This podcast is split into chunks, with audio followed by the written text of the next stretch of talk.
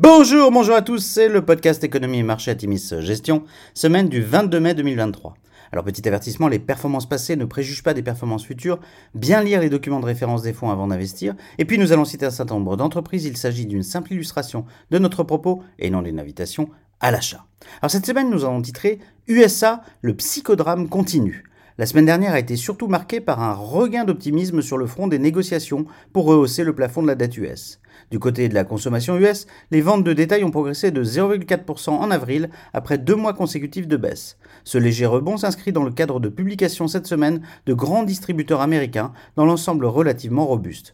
Une publication assez alarmante de Foot Locker, absent des fonds, aura toutefois entraîné les valeurs du sport nettement à la baisse vendredi. En Europe, les chiffres d'inflation sont ressortis à la hausse à 7% sur un an en avril contre 6,9% en mars.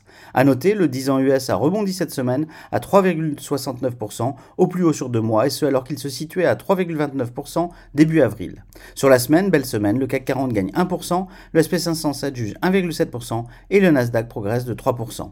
Alors du côté des sociétés, eh bien aux USA, publication au-dessus des attentes pour Applied Materials, Deere et Dynatrace, publication décevante pour Home Depot qui affiche un chiffre d'affaires de 37,2 milliards de dollars contre 38,2 attendus. Le groupe se montre inquiet quant aux dépenses liées aux améliorations des logements et s'attend désormais à ce que les ventes diminuent de 2 à 5% pour l'année.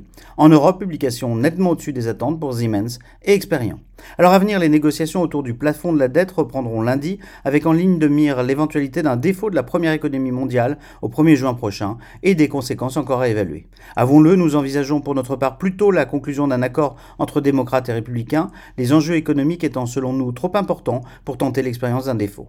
La semaine sera marquée par les publications des minutes de la dernière réunion de la Fed mercredi, qui donneront une idée des intentions de la Banque centrale américaine à l'approche de sa prochaine réunion des 13 et 14 juin prochains. La semaine sera aussi riche en statistiques économiques US, avec des indices PMI, l'évaluation du PIB du premier trimestre, l'indice PCE et sa très suivie composante inflation, et les commandes de biens durables notamment.